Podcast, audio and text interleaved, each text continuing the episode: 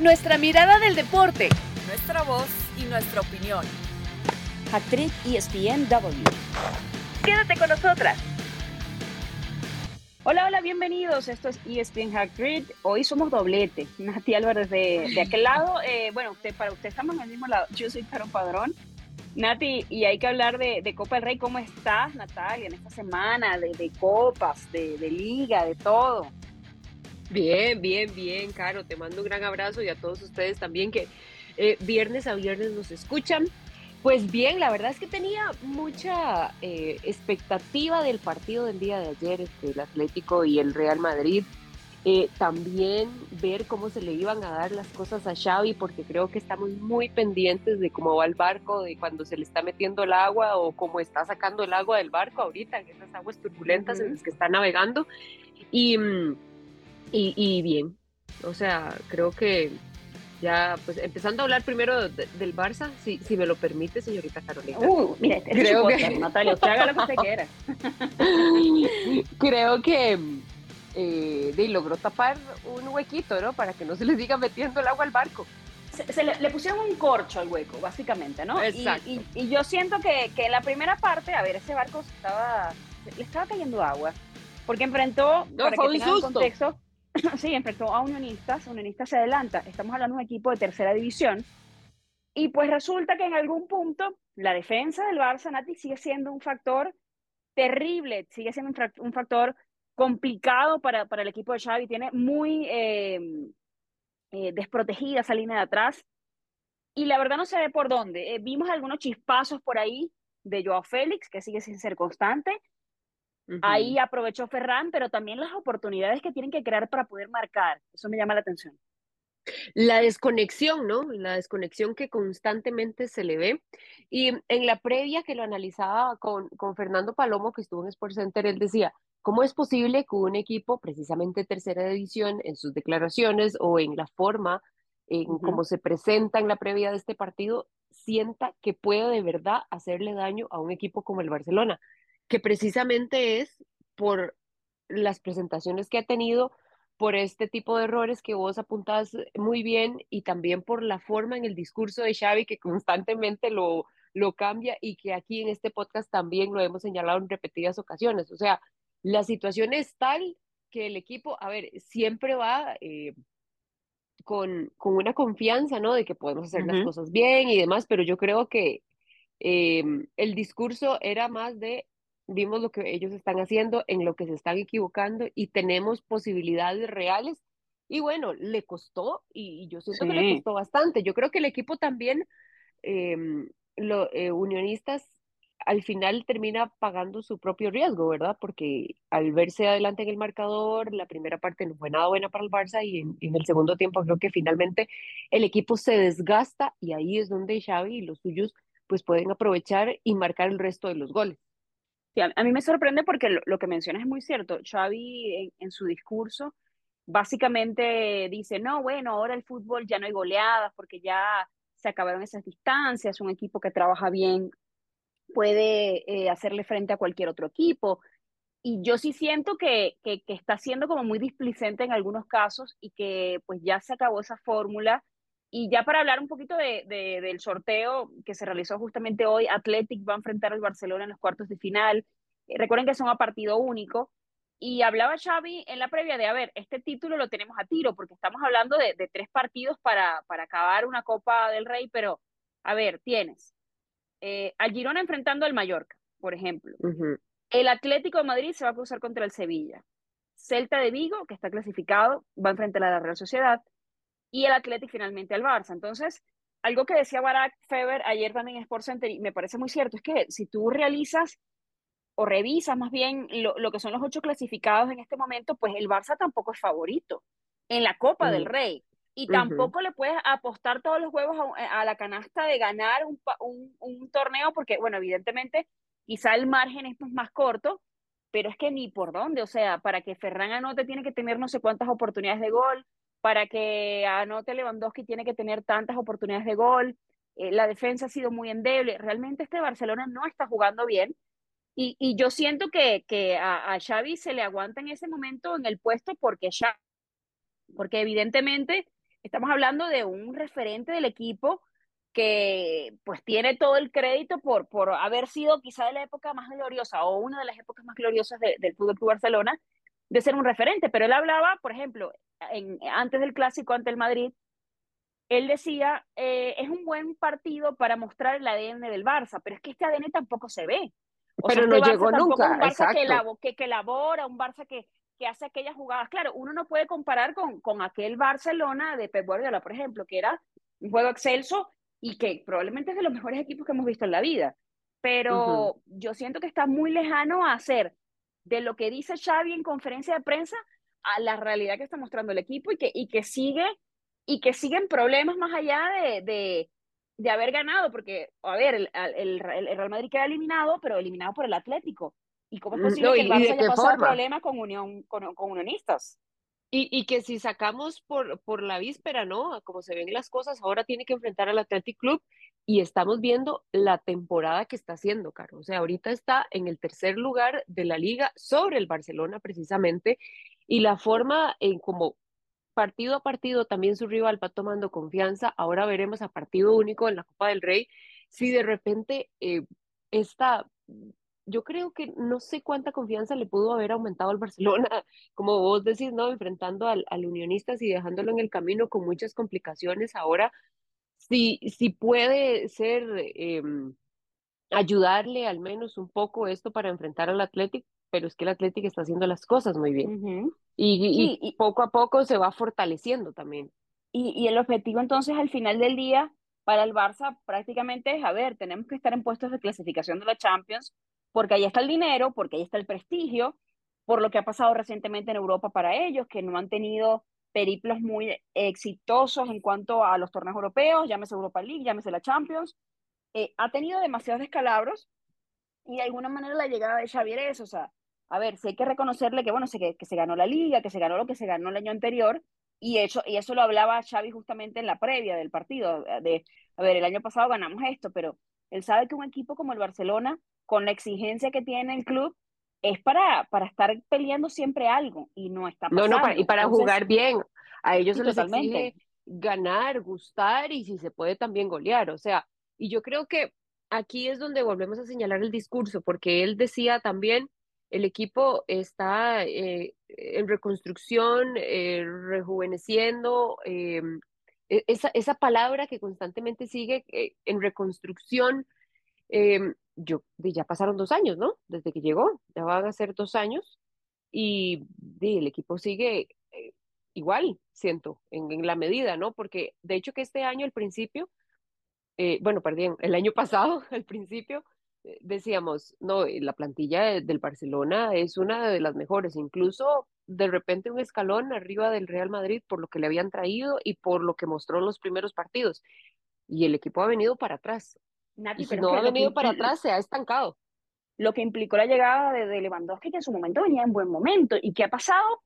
Pues se diluyó, realmente no ha mostrado mucho.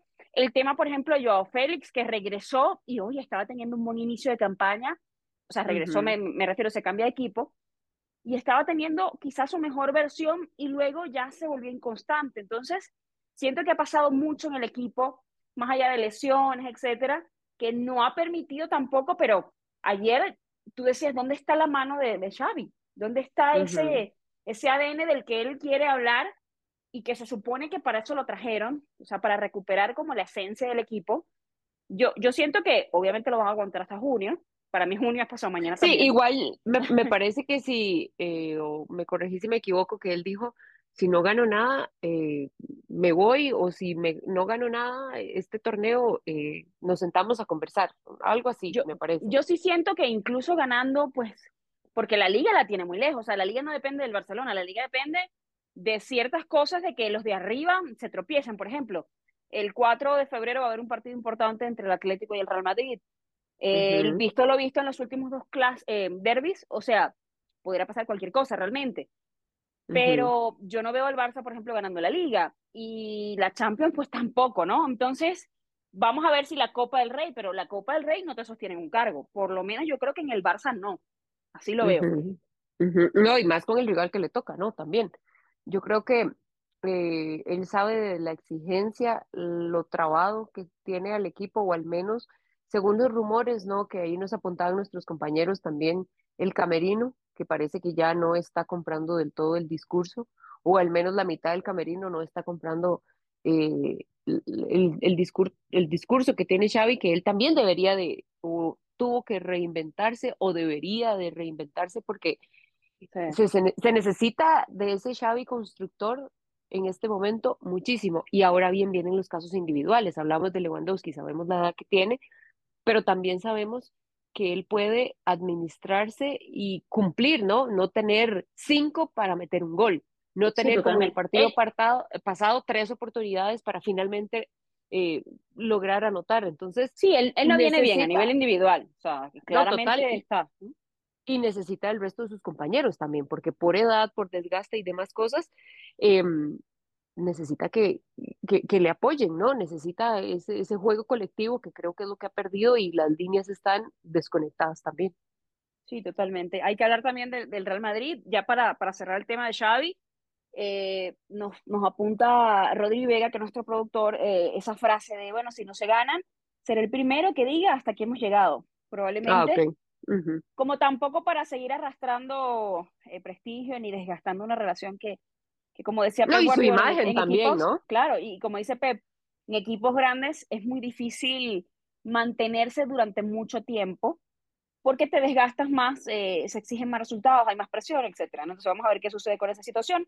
Del otro lado, pues hablábamos del Madrid, eliminado entonces por el Atlético. Eh, visto lo visto en, la Supercopa, yo creo que el partido no decepcionó, ¿no? En, en el sentido de que eh, hubo muchos goles, de que fue un partido muy apretado. Por eso yo digo que el del 4 de febrero vamos a ver de qué lado cae la moneda, porque realmente el Madrid, incluso con las bajas que ha tenido, con los cambios en, en, en algunas posiciones, eh, ha tenido, por ejemplo, Carvajal estuvo maravilloso en la Supercopa, de hecho fue escogido como el MVP de ese duelo. Entonces, vamos a ver qué sucede, porque sí siento que podría ser un partido de, de, inflexión importante para, para el Madrid, para esa pelea en la Copa del Rey. Ahí está también el Girona clasificado, que, que está sorprendiendo y que además, más allá de sorprender, pues tiene evidentemente el, al grupo del Manchester City detrás con, con esa inversión, o sea que también están haciendo bien las cosas. No es el que más gasta, pero quizás sí es el que más gasta inteligentemente. Hablamos en línea general, no me refiero al Girona, sino como, como la premisa de el que termina gastando más dinero no es el que termina ganando, porque ve el caso del Manchester United, por ejemplo, de lo que ha invertido en los últimos años y pues no ha hecho nada, no se le ha dado. Pero creo que el Girona es uno de esos equipos que está en este momento eh, haciendo las cosas bien y que pues está peleando allí la liga y me pareció eso maravilloso, ¿no? De tener a un Girona que en este momento evidentemente estaba de líder, que le saca un punto al Real Madrid. Por eso menciono el, el, el factor de ese duelo de derby, porque sí siento que puede complicar la existencia del Madrid o, o, apretar mucho más las cosas en la, en la primera, segunda y tercera quizá no tanto porque el Atlético todavía le saca, o sea, la distancia entre el Real Madrid y el Atlético son siete puntos. Y, y el Girona, Caro, yo creo que ya tenemos que creer en él, ¿no? Porque han pasado 20 partidos y siempre es como, ¿en qué momento va a caer? ¿En qué momento sí, totalmente, totalmente. ¿En qué momento siempre está como ese halo de duda sobre el Girona y lo que está haciendo? Yo creo que después de 20 juegos, tener solamente eh, una pérdida, 15 ganes y 4 empates es completamente meritorio y yo veo, o sea, todavía falta liga, pero yo veo difícil que vaya a tener de repente a menos de que se venga una seguidilla de lesiones fuerte, eh, me parece difícil ver un descalabro muy pronunciado. Y es bonito porque además anima y además eh, colabora mucho en, en, el rendimiento individual de los futbolistas para que se puedan ver más, para que puedan anotar. Bueno, hablábamos de Lewandowski y su edad, ahí está Stuani. La diferencia que hace la, en el otro partido hace unos, unas tres jornadas, cuatro jornadas, ingresa 15 minutos y marca dos goles. O sea, ahí es la diferencia, o al menos ese es un rendimiento que se le pide a alguien que ya tiene su edad y tiene su experiencia. Y del Atlético de Madrid, yo creo que este partido fue un refuerzo anímico, ¿verdad? Porque con lo que se había hecho en el partido anterior, llega el Madrid, le compite perfectamente, le termina marcando esa cantidad de goles y lo hablábamos en el análisis también. ¿qué podemos esperar de ambos equipos? De que defiendan mejor o que defiendan bien. Y el Cholo lo decía, yo lo tengo muy claro, la delantera que tengo, que es, eh, o sea, como está Antoine, la temporada que está teniendo, Morata también está brillando tremendamente, pero las falencias defensivas y en el medio del campo están siendo muy marcadas. Y, pero, y él decía, que, perdón, cambió a, a Savic, lo sacó y puso a Witzel con respecto al partido anterior, o sea que, y, y que, que, además tuvo mucho mejor partido porque Savic, con toda la experiencia que tiene y con todo el peso y los kilos, pues evidentemente quedó retratado en la Supercopa. Sí, ¿no? Y él decía, vamos a asumir riesgos, yo les voy a dar las herramientas para que ellos puedan eh, pues sacar adelante este partido ante el Real Madrid, que ya vimos lo intenso que es, y le salió el juego, ¿no? Como ellos estaban esperando, asume sus riesgos, continúa adelantando el bloque, la intensidad, que así es como creo que se le tiene que competir el Real Madrid, ¿no?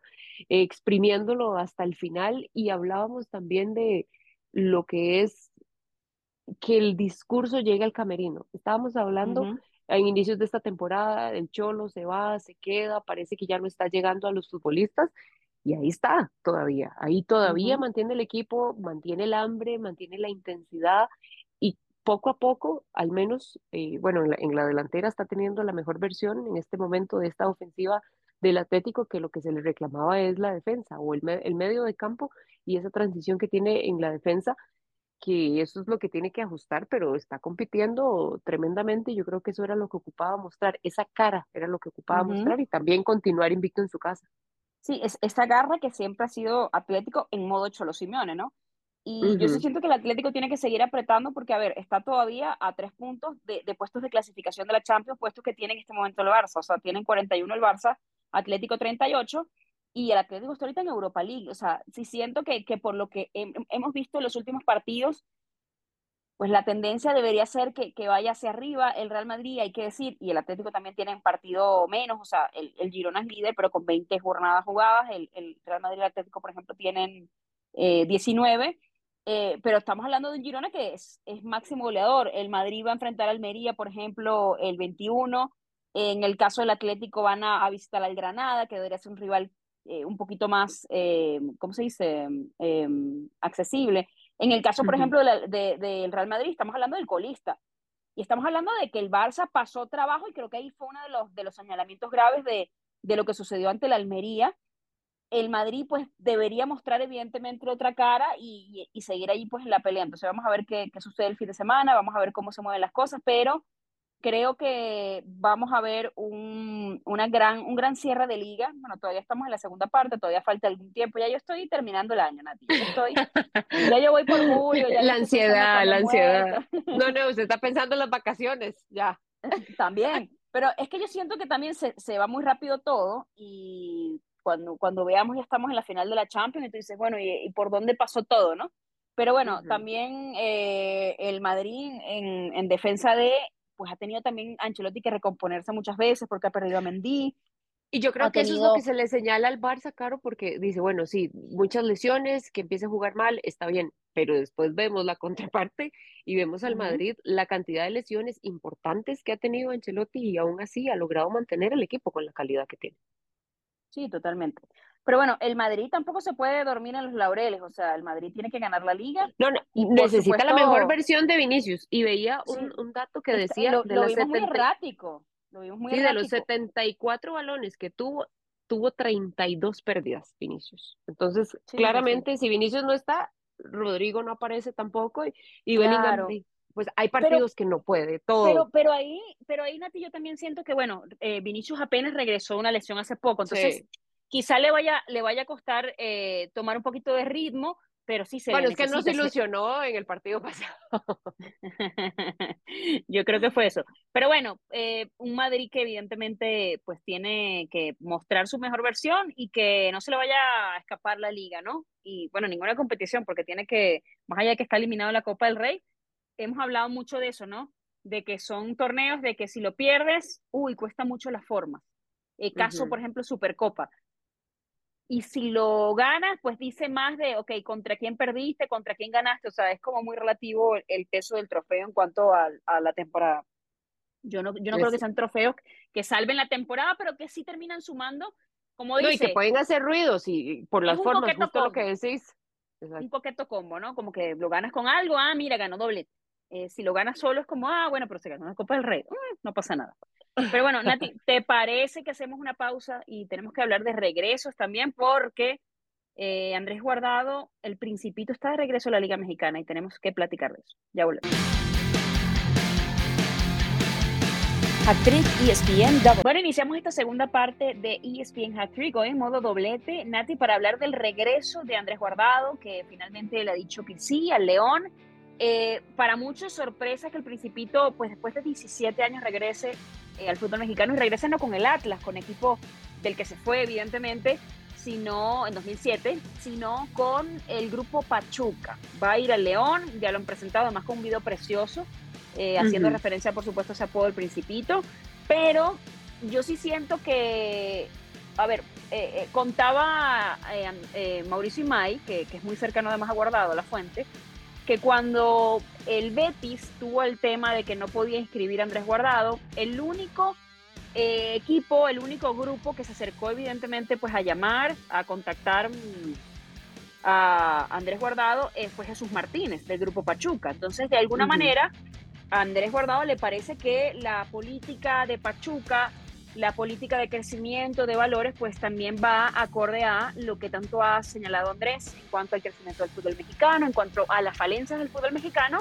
Y creo que uno de los grupos que, pues hay que decirlo como es, lo ha hecho muy bien en, en cuanto a formación, en cuanto a instalaciones, en cuanto a invertir en el fútbol mexicano ha sido Pachuca, entonces era como, no sé si lógico, pero es coherente al menos en este momento que Andrés Guardado decida venir a México en este momento eh, ya que se le vence contrato, contrato con el Betis y que lo haga de la mano del León. 17 años después, 7 años en el Betis, para mí Andrés Guardado es uno de mis futbolistas favoritos de México. A veces me queda la impresión, Caro, de que mereció más o que al menos mereció un poco más de portadas porque siento que siempre, al menos en selección, estuvo presente, fue constante dentro de lo que pudo o dio a, a su tope, ¿verdad? Lo que podía dar pero la impresión que me queda es siempre ser eh, persona centrada, con una gran mentalidad, eh, siempre dispuesto a ayudar, a levantar la mano y decir, sí, aquí sacamos esto hasta en los peores momentos, ¿verdad?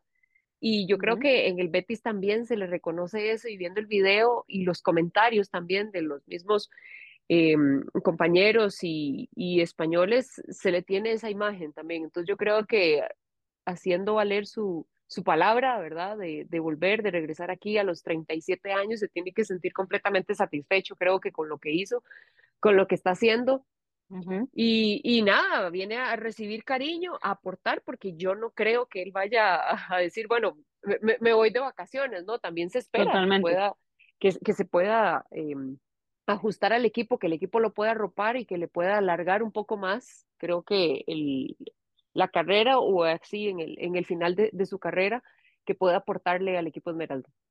No, y yo siento que, a ver, ciertamente en velocidad pues ya no va a ser el mismo, pero es un mediocampista eh, para mí muy elegante, a mí me gusta mucho también, sobre todo por lo que representa eh, el peso que tiene él en experiencia, lo que puede aportar. Eh, algo del video que, que pusieron cuando lo presentaron fue se dio cuenta que como que tenía que transmitir un mensaje, tenía que transmitir su sabiduría y decidió tomar otro camino. Y eso me parece correcto porque yo creo que no lo veo como entrenador, creo que no, él nunca ha manifestado la intención de, pero sí podría, por ejemplo... No, no, pero, pero en sus palabras de despedida, él dijo que él podría volver y que él necesita prepararse de la mejor manera para poder volver como técnico. Él dijo que si quiere ser técnico. Ah, mira, no sabía eso. Y, y fíjate, yo, yo lo veo más como asesor, porque siento que todo lo que ha vivido, mundiales, 17 años en Europa, no es fácil mantenerse. O sea, la gente a veces quiere que, que, que todos los jugadores lleguen a ciertos equipos, y pero mantenerse en el fútbol europeo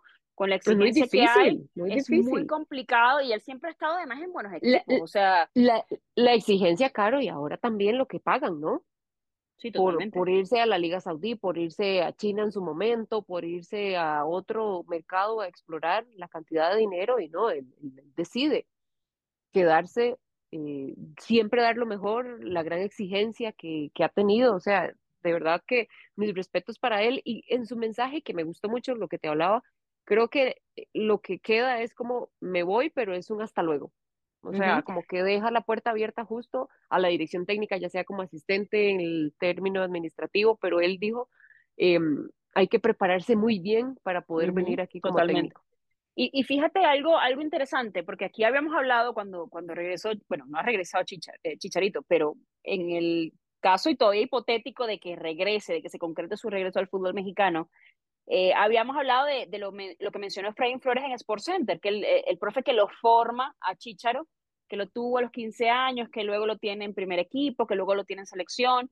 Él dice, mm, yo no pretendería, por ejemplo, a estas alturas, que quizá el aporte de Javier sea futbolístico, o sea, no esperar unos 10 goles por torneo, pero sí el peso de la disciplina, el peso de alguien que sabe lo que es pasar por Europa, que pueda transmitir a un equipo que en teoría debería, hablando de Chivas, activar esas fuerzas básicas, esa, esa formación de jugadores dentro de México y que además el jugador mexicano pues lo vea como un referente de, oye, todo lo que hizo, eh, les guste o no, sea técnico o no, todo lo que logró en su carrera, eh, muy importante eh, Javier Hernández. Entonces yo siento que con mucho respeto, pero también el escalón de respeto, quizás no es tan mediático, pero lo que ha hecho Andrés Guardado para mí, siempre un tipo impecable, siempre un tipo dispuesto, siempre un tipo que dijo sí a la selección, un tipo responsable, un tipo que lo dejaba que merecía, siento yo, más portadas de las que le dieron, más reconocimiento para ponerlo de, de esa manera, porque justo eso, tal vez no era el que siempre, bueno, tal vez no, por su posición, claramente,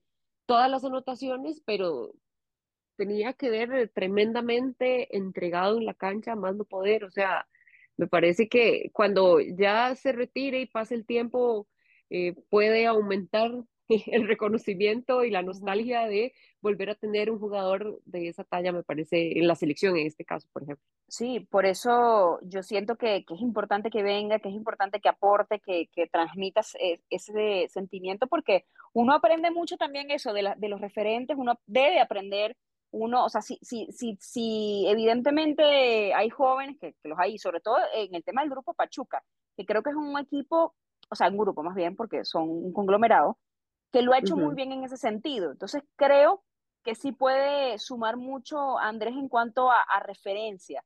Eh, más allá de que yo también creo, a ver, no, no, no es que no creo que pueda aportar tampoco en lo futbolístico, pero yo sí siento que Lalo, que representa uno de los capitanes de la selección mexicana, uno de los tipos más responsables, más honestos, más comprometidos que ha tenido la selección en el fútbol mexicano, eh, un tipo de sacrificio, de trabajo, de colectivo, y creo que quizá por eso en lo individual no le hemos escuchado tanto, más allá de que, pues sí se le ha oído, pero yo sí siento que es un tipo más de, de conjunto y que eso le viene muy bien al fútbol en este momento, visto lo visto, y que le viene muy bien al León. Y bueno, ya veremos entonces cuál va a ser evidentemente el rol de, de Andrés, pero yo sí aplaudo este tipo de regresos porque siento que todavía tiene mucho que dar, eh, y bueno, vamos a ver qué, qué, puede aportar también. Y yo creo que también va a ser bonito, Nati, eh, lo que mencionabas, ese recibimiento, ¿no? De, de arroparse con el cariño de su gente, de volver a jugar después de conseguir tantas cosas, ¿no? En México. Después de estar 17 años fuera, puedes entender, mexicano con más partidos en Europa, extranjero con más partidos con el Betis. Es una joya este, este señor, Andrés Guardado, que ojalá pueda tener una buena temporada con León. Que al menos quede él satisfecho con el trabajo que va a realizar. Totalmente, un tipo querido a donde ha ido, ¿no? Que eso habla mucho de su personalidad, eso habla mucho de lo que ha sido su carrera y creo que es de aplaudir. Y bueno, ahora evidentemente se va a disfrutar de este lado. Eh, yo recuerdo aquella temporada con el PCB ya para finalizar, cuando le hacían aquellas pancartas del águila mexicana y todo aquello. Qué bonito el reconocimiento y qué bonito que, que haya decidido regresar a, a México y que lo haga de la mano de León bueno, para los románticos, todavía esperando que Atlas mete la mano, pero bueno, parece que eso va a ser una quimera. No sé si va a suceder, eh, Nati, pero bueno, eh, ya hay que despedir esta edición este viernes de Hat Trick. Bueno, a ustedes gracias por acompañarnos y Caro, siempre es un gusto y un placer. Así es. Hoy en modo doblete los esperamos la próxima semana, el próximo viernes, eh, por este mismo medio. Consíganos en plataformas digitales. Gracias. Hasta la próxima nuestra mirada del deporte, nuestra voz y nuestra opinión. Esto fue Hat Trick ESPN W.